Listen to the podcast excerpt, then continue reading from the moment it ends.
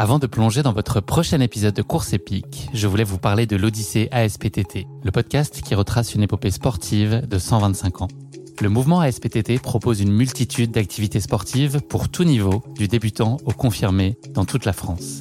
J'ai particulièrement aimé dans ce podcast l'alternance entre les anecdotes historiques sur de nombreuses disciplines sportives et les témoignages en immersion des adhérents de l'association. C'est à la fois rythmé, vivant et instructif. Avec ce podcast, vous allez vous plonger dans l'odyssée de cette association, véritable pionnière dans la démocratisation du sport en France. Et puis les quatre épisodes de l'odyssée ASPTT mettent en lumière ce qu'il y a de plus essentiel dans le sport selon moi. Les notions d'égalité, de solidarité, d'inclusion et d'accessibilité. Et dont la course à pied est d'ailleurs une très belle expression, vous êtes bien placé pour le savoir. Vous savez désormais ce qu'il vous reste à faire. Faites comme moi, courez découvrir les quatre épisodes de l'Odyssée ASPTT sur votre plateforme d'écoute favorite.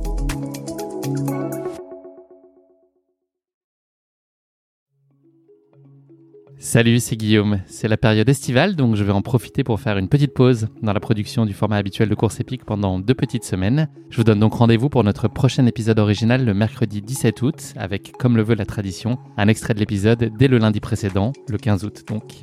Mais je ne vais bien sûr pas vous laisser seul au bord du chemin pendant ces deux semaines. Je vous propose donc aujourd'hui de découvrir un format revisité d'un épisode déjà réalisé. En gros, l'idée est de vous proposer une version en immersion dans la course épique de mon invité. C'est un format plus court dans lequel vous ne m'entendrez pas, mais comme vous vous en doutez, je ne suis jamais très loin et dans lequel nous avons ajouté pas mal d'habillages sonores. C'est une tentative éditoriale que j'avais envie de vous proposer depuis très longtemps, donc n'hésitez pas à me faire vos retours sur Instagram ou Facebook ou par Pigeon Voyageur pour me dire ce que vous en avez pensé. Pour ce premier épisode au format récit, je vous propose de partir à la découverte de l'incroyable défi de l'aventurier explorateur au très grand cœur, Rémi Camus. Rémi a réalisé des défis sportifs et d'aventures incontestablement hors du commun. Il a notamment effectué un Tour de France à la nage en 2018, parcouru le Mekong du Tibet au Vietnam en hydrospeed pendant 6 mois, ou encore traversé l'Australie en courant, seul et sans assistance. C'est cette dernière aventure que Rémi partage avec nous aujourd'hui dans ce format récit. Une aventure de 5400 km, riche en surprises, dans l'outback australien, qui a également été pour lui l'occasion de collecter des fonds pour l'association française du syndrome de Love. Mais je ne vous en dis pas plus. Rémi va vous raconter tout ça bien mieux que moi. Bienvenue dans ce nouvel épisode de Course épique au format récit.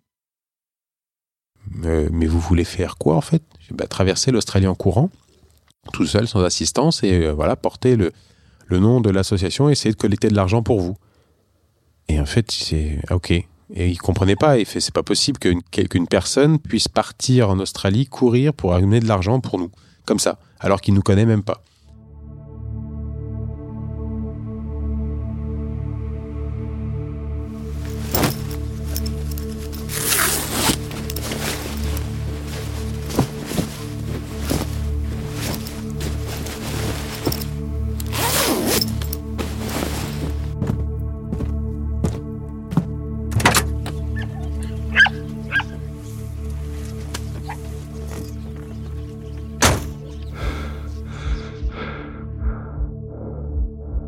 Que le mur est loin devant, bah, tu te dis, on a le temps, on a le temps, on a le temps. Puis un jour, le mur, en fait, bah, il est juste devant ton nez.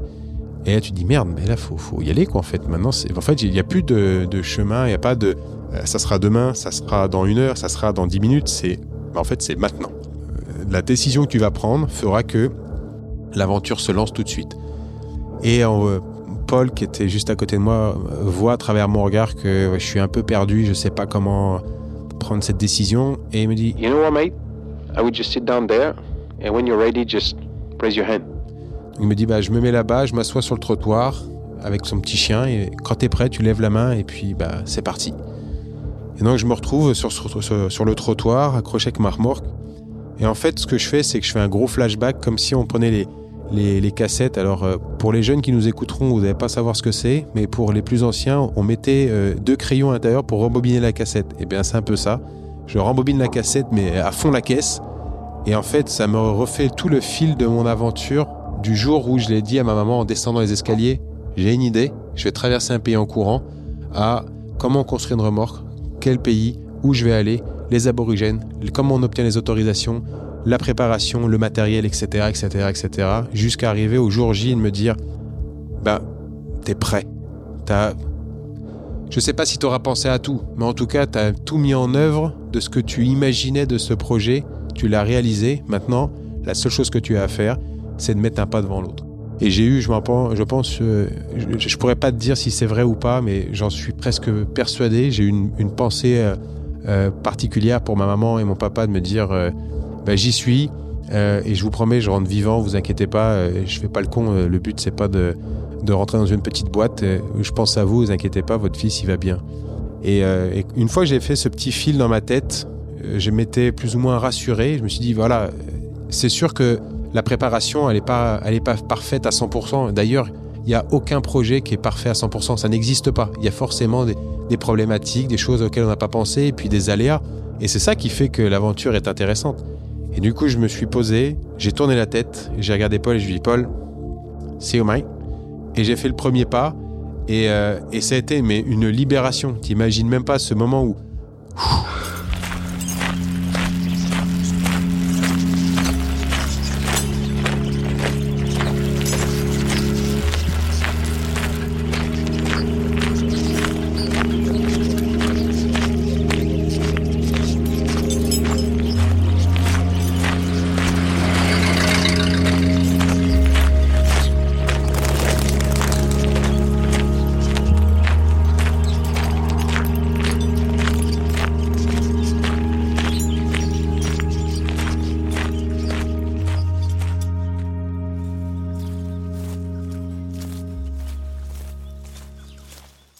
C'est vrai que le mot euh, pragmatique et opportuniste est très important. Quand on est en statique, on peut se permettre de euh, chasser, de cueillir, etc., de poser des pièges. Là, quand on fait euh, de l'aventure en itinérance, seul, à faire un effort important, eh bien, il faut saisir chaque occasion. Donc, moi, je regardais tout ce qu'il y avait autour de moi. S'il y avait des serpents, des lézards, même un kangourou qui était éclaté, j'allais récupérer ce qu'il y avait dessus parce que j'en avais besoin. Je ne savais pas ce qui allait se passer sur la suite. Donc c'était un mix entre euh, bah, de, l'opportunisme, tu vois, de tout ce qu'il y avait autour de moi. Et puis quand j'arrivais dans des toutes petites bourgades ou des toutes petites villes, eh bien j'essayais de faire le plein euh, avec des choses assez euh, basiques. Alors je crois que mon repas quotidien c'était de la semoule avec avec des, des, des, petits pois déshydratés que je rajoutais comme ça dedans. L'avantage de la semoule c'est qu'il suffit juste de mettre un petit peu d'eau, mélanger avec quelques épices et tu laisses la boîte euh, fermée hermétiquement en plein cagnard. Et en bout de 10 minutes, c'est cuit, c'est prêt, tu peux manger. Donc c'était un, un, mélange de tout ça et ça m'a euh, ça m'a permis voilà de d'avancer. Certes, pas forcément comme je le souhaitais parce que j'ai quand même perdu euh, une douzaine de kilos sur sur l'Australie. Euh, ça a été vraiment très très intense. Je je dirais pas que j'ai eu des carences parce que ça j'ai toujours réussi à avancer et à atteindre mon objectif je chargeais beaucoup plus mon eau, je mettais beaucoup de sel à l'intérieur de mon eau pour, euh, pour compenser avec euh, les pertes des sels minéraux que je pouvais avoir. Euh, je mettais un petit peu de sucre également, mais ça m'a pas ça m'a pas trop perturbé. La peur est omniprésente et elle m'a toujours aidé dans, dans, mes choix. En Australie, par exemple, lorsque j'ai dû aller chasser un brown snake, donc c'est l'un des serpents les plus dangereux sur Terre, quand tu dois aller chasser un serpent, euh, moi, je partais toujours au principe où tous les serpents sont mortels. Comme ça, au moins, tu sais, c'est pas. Ah oui, mais il avait les écailles comme ça. On m'a dit que non, non, on s'en fout ça. Quand ils mordent, on s'en fout. Ils peuvent être mortels. Mais là, entre le voir sur un papier, tu sais, ok, c'est comme ça, j'ai compris le truc, et le voir en vrai et qui bouge, et tu te dis, faut que je l'attrape pour le manger, bah, c'est pas la même chose. Et en fait, la peur t'envahit, et en fait, tu te, c'est une peur, c'est une bonne peur parce qu'elle est là pour te rappeler euh, où est-ce que tu es, ce que tu fais, que s'il y a un risque à prendre, bah, tu es au courant de ce que tu fais. Et surtout, tu es euh, au courant que si tu te fais mordre, les secours vont mettre un certain temps à arriver et que au mieux, tu vas perdre la jambe ou le bras parce qu'ils vont te le sectionner parce que ça sera complètement euh, pourri si tu veux, ou alors tu y, tu y laisses la vie. Donc la peur est là et elle est présente et on en a besoin pour justement se poser les bonnes questions.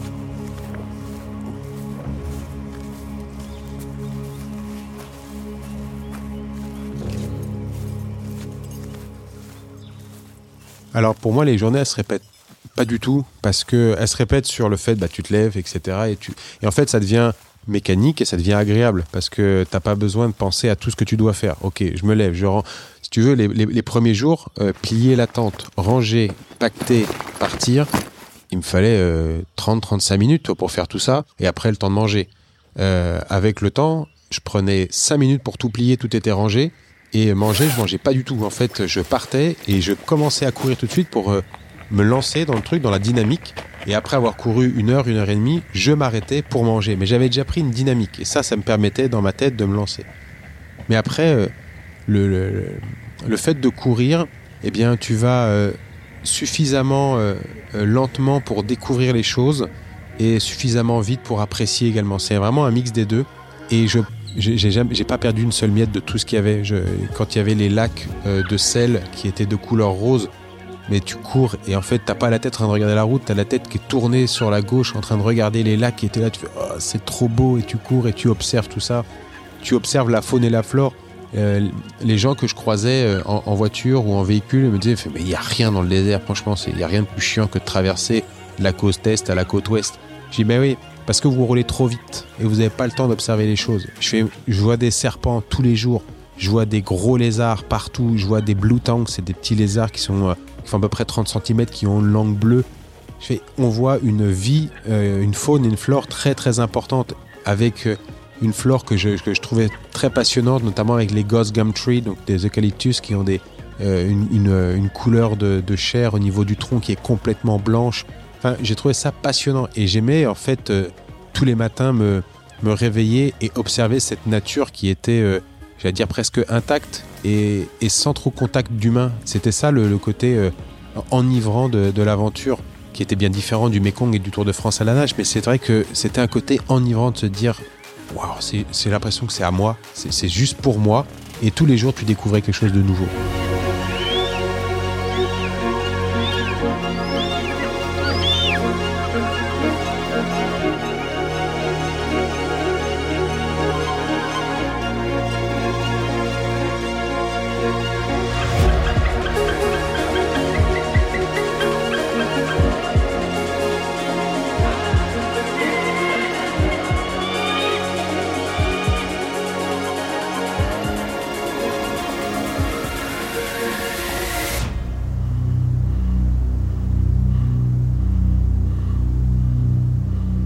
J'ai eu un tout petit moment de lucidité au moment où j'étais vraiment dans le mal après 4 jours euh, euh, sans boire.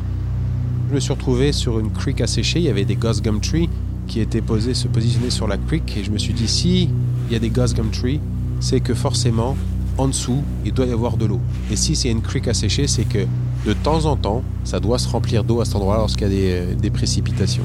Donc je me suis arrêté, j'ai commencé à creuser, à creuser, à creuser. Et, c'est là où on se pose la question, est-ce que je fais pas une connerie?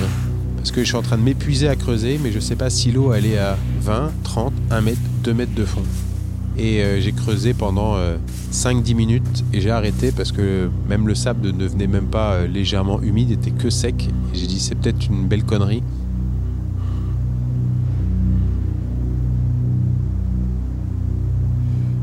J'ai posé euh, ma caméra sur un petit trépied, j'ai pris une photo. Et euh, je savais même pas si euh, cette photo j'allais la voir un jour. Hein. Parce que pour moi, le, le, le, fait de, la, de, prendre cette photo en étant souriant, et je me suis dit le jour, euh, si je dois y laisser la vie, que je crève là, eh bien les gens vont me retrouver, ils vont retrouver le cadavre, et ils vont retrouver mon appareil photo. Et ils verront la dernière photo qui a été prise, et ils verront un mec qui souriait, et qui était surtout heureux d'être là, et qui vivait son aventure pleinement. Et que même si eh bien, ça a été vraiment au-delà de, ses limites, eh bien, il, a, vécu son truc à fond la caisse. Et il euh, ne faut surtout pas, j'allais dire, pleurer sur lui parce qu'il aura vécu ce qu'il voulait. Et puis d'un autre côté, je me suis dit, bah, si je prends cette photo et que je m'en sors vivant, eh bien, quand je regarderai la photo, j'aurai un putain de sourire me dire, quand même celle-là, c'était limite, euh, on était quand même pas loin. Et donc je me suis remis debout et je fais, il n'y a qu'un endroit où il y a un truc qui est soit à peu près liquide, euh, consommable. Je sais même pas si euh, le mot est, de tel, mais voilà, je me suis dit, voilà, on va faire ça. Donc j'ai pissé dans une bouteille et j'ai secoué le truc qui était de la couleur de l'intérieur de ton sac, orange, rouge, bien dégueulasse, avec une odeur infâme. Je me suis dit, c'est pas possible que j'en sois arrivé là. J'ai dû faire une erreur dans toute ma préparation. En fait, il n'y avait pas d'erreur, c'est juste que il n'y avait pas de, point d'eau à cet endroit, il n'y avait pas de, moyen de trouver de l'eau.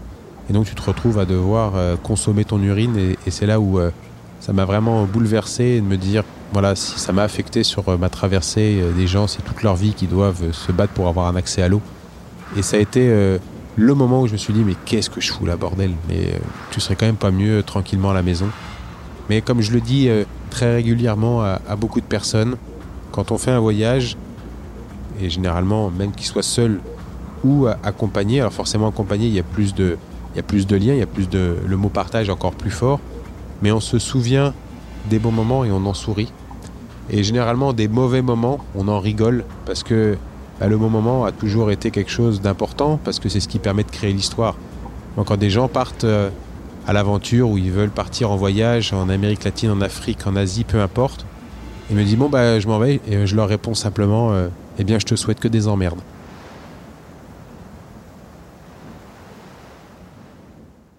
Quand tu es euh, en train de monter un projet, et c'est pas uniquement sur de la course à pied, hein, mais quand tu montes un projet, il y a l'énergie déployée pour le faire et ce que ça va te rapporter, la récompense.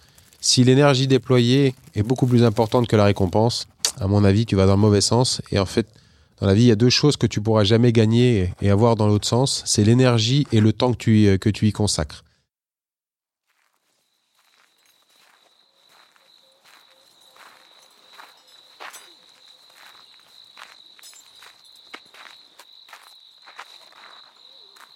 Je rentrais de Kaltukajala et je repartais sur Yulara, qui était est une petite ville touristique en plein milieu de l'Australie à côté de Uru Kalachuta.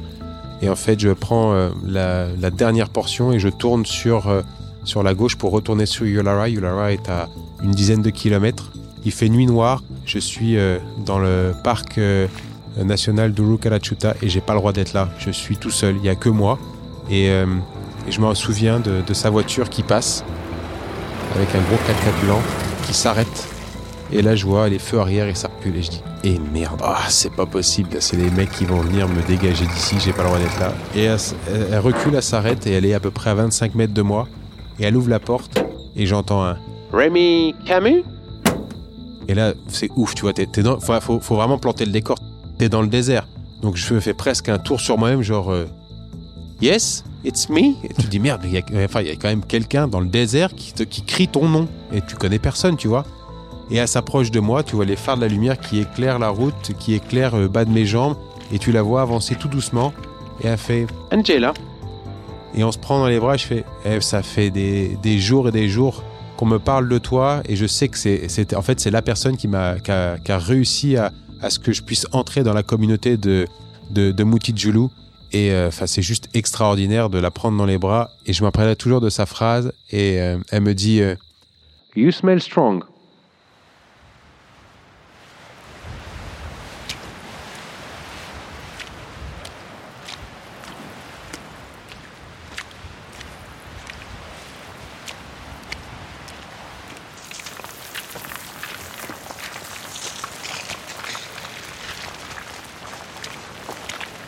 Tu es dans un, euh, une île continent qui fait 14 fois la taille de la France. Euh, on part sur un climat euh, continental méditerranéen. Après, tu attaques sur un climat semi-désertique.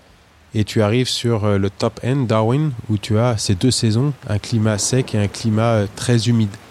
Et t'imagines pas, en fait, quand tu dis humide, tu dis, bah, il pleut un peu. Non, non, c'est humide, vous allez voir, il pleut. Et en fait, je suis arrivé à.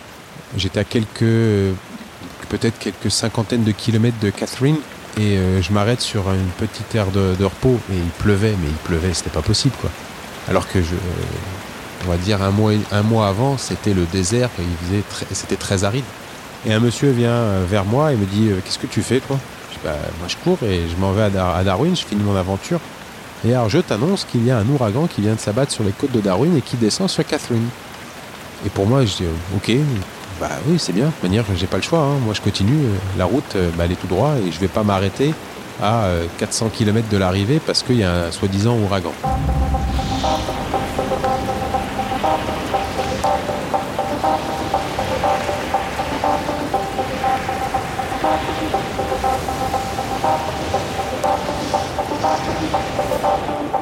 Sauf que je savais pas ce que c'était, moi, courir sous un ouragan. Quand tu te retrouves à avoir euh, des fois un mètre de flotte dans le ravin sur le côté, ou quand la creek a séché qui passe sous le pont se trouve normalement à 15 mètres euh, sous le pont et tu vois le pont qui est arraché parce que euh, l'ouragan est extrêmement violent. euh, la, ligne, la liaison entre Catherine et Darwin de la ligne de chemin de fer a été arrachée par les précipitations. Donc tu te rends compte que on n'est pas dans un, dans un film, c'est là c'est la, la, la, vie, c'est vrai, tu es en train de le vivre vraiment. Et j'avais juste la trouille que la remorque que mon père m'avait construite, euh, que ça soit un sous-marin, je fais le but c'est que je cours, c'est pas que je nage. Et euh, pas mal de personnes se sont arrêtées pour me demander mais, arrête, euh, là c'est extrêmement dangereux, monte, monte avec nous, on t'emmène, on te dépose plus loin. Et, j'ai toujours refusé, je fais non, non, j'en ai pas bavé jusque-là pour, pour arrêter à 300 km de l'arrivée. Et donc j'ai fini mon aventure, j'ai réussi à, passer Catherine et à gagner tout doucement Darwin.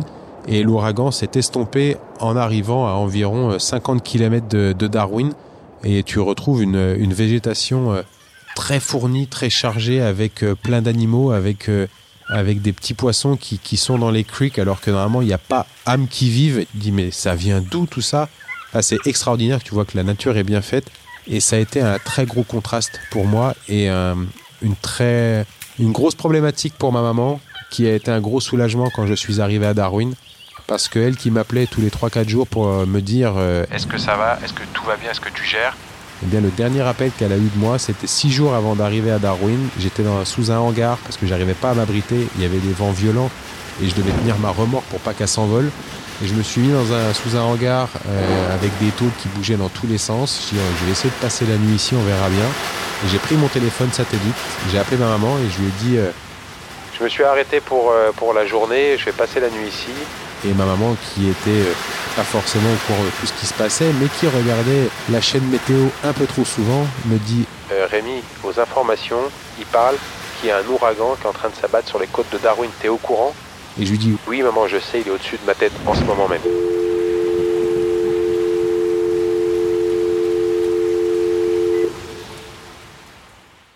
Et ça a coupé à ce moment-là. Il y avait six jours. Et, j'ai essayé de la recontacter pour euh, lui dire euh, T'inquiète pas, t'inquiète pas. Et j'ai jamais réussi à avoir un signal pendant six jours. Donc euh, j'imagine dans sa tête ce que ça devait être comme calvaire de se dire Bordel, il est où? Est-ce qu'il est vivant? Et c'est la première personne que j'ai contactée lorsque je suis arrivé à Darwin, devant la State Library, c'est ce que je voulais. Et je suis arrivé sans. bah, tu vois, c'est pas la course où tu as, c'est pas l'UTMB où tu as toutes les personnes qui sont là pour t'applaudir. Là, tu arrives et il n'y a personne, tu es tout seul. Euh, tu arrives devant la State Library et puis c'est un, un échange qui est un peu particulier. Est-ce que tu regardes la, bibliothèque sur laquelle tu, tu voulais arriver? C'est ce que je voulais. Je voulais arriver devant la bibliothèque et tu la regardes et, et en fait, tu échanges avec elle dans ta tête, te dire je suis devant toi. J'ai fait 5400 km et je suis arrivé en courant devant toi. Il y a plein de choses qui passent, mais la première chose, c'est juste, je suis super heureux de l'avoir fait. Euh, c'est déjà fini, malheureusement. Euh, l'aventure est finie et c'est même triste de se dire, euh, bah faut tourner la page maintenant. Il y a la suite, il faut dérouler la suite. Et après, on, revient très rapidement à la, à la, réalité de se dire, vite, il faut appeler quelqu'un. Et là, il fallait que j'appelle ma maman très rapidement pour lui dire, maman, tout va bien, il n'y a pas de souci. Et j'ai appelé avec le téléphone satellite et je crois qu'il y a eu une tonalité. Ça a fait un Elle a décroché tout de suite. Il devait être 3 heures du matin en France. Et j'avais l'impression qu'elle était euh, réveillée, qu'elle bougeait pas, qu'elle avait le téléphone sur l'oreille. Et je lui dis Maman, euh, je viens d'arriver, je suis à Darwin, je suis en vie, tout va très bien. Et elle m'a dit Je suis heureuse, ça va, profite, je te laisse, je dors. Et ça s'est terminé comme ça.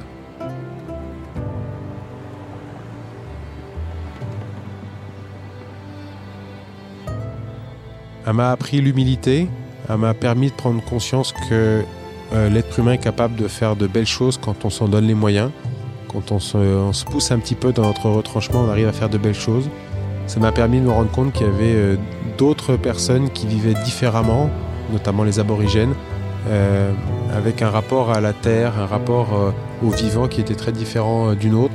Ça m'a permis, permis de prendre conscience de l'environnement dans lequel j'évoluais, de me dire euh, la nature est belle, mais elle est très fragile. Et ça m'a permis de me rendre compte aussi de l'amour des gens euh, qui te portent et qui euh, te donnent sur ce genre d'aventure.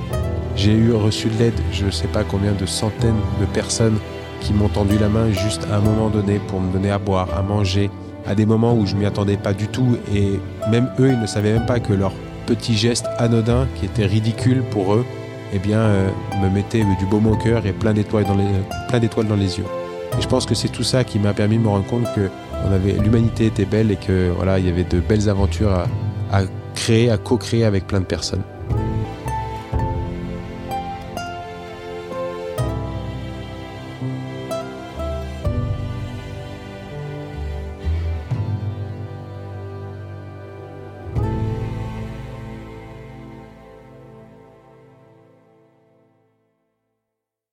Merci à tous d'avoir écouté cet épisode. Si vous l'avez écouté jusqu'ici, c'est qu'il vous a probablement plu, alors n'hésitez pas à le partager autour de vous et également à vous abonner, à noter et à rédiger un avis sur votre plateforme d'écoute favorite. C'est essentiel pour que Course Épique soit mise en avant et puisse ainsi continuer à se développer. Cela ne vous prendra que quelques secondes et ça change beaucoup de choses pour le podcast. Merci encore infiniment pour votre soutien et pour votre fidélité et je vous dis à très bientôt pour une nouvelle course épique. Évidemment. Hi, I'm Daniel, founder of Pretty Litter. Did you know cats tend to hide symptoms of sickness and pain? I learned this the hard way after losing my cat, Gingy. So I created Pretty Litter, a health monitoring litter that helps detect early signs of illness by changing colors, saving you money and potentially your cat's life. Pretty Litter is veterinarian developed, and it's the easiest way to keep tabs on your fur baby's health right at home. Go to prettylitter.com and use code ACAST for 20% off your first order and a free cat toy. Terms and conditions apply. See site for details.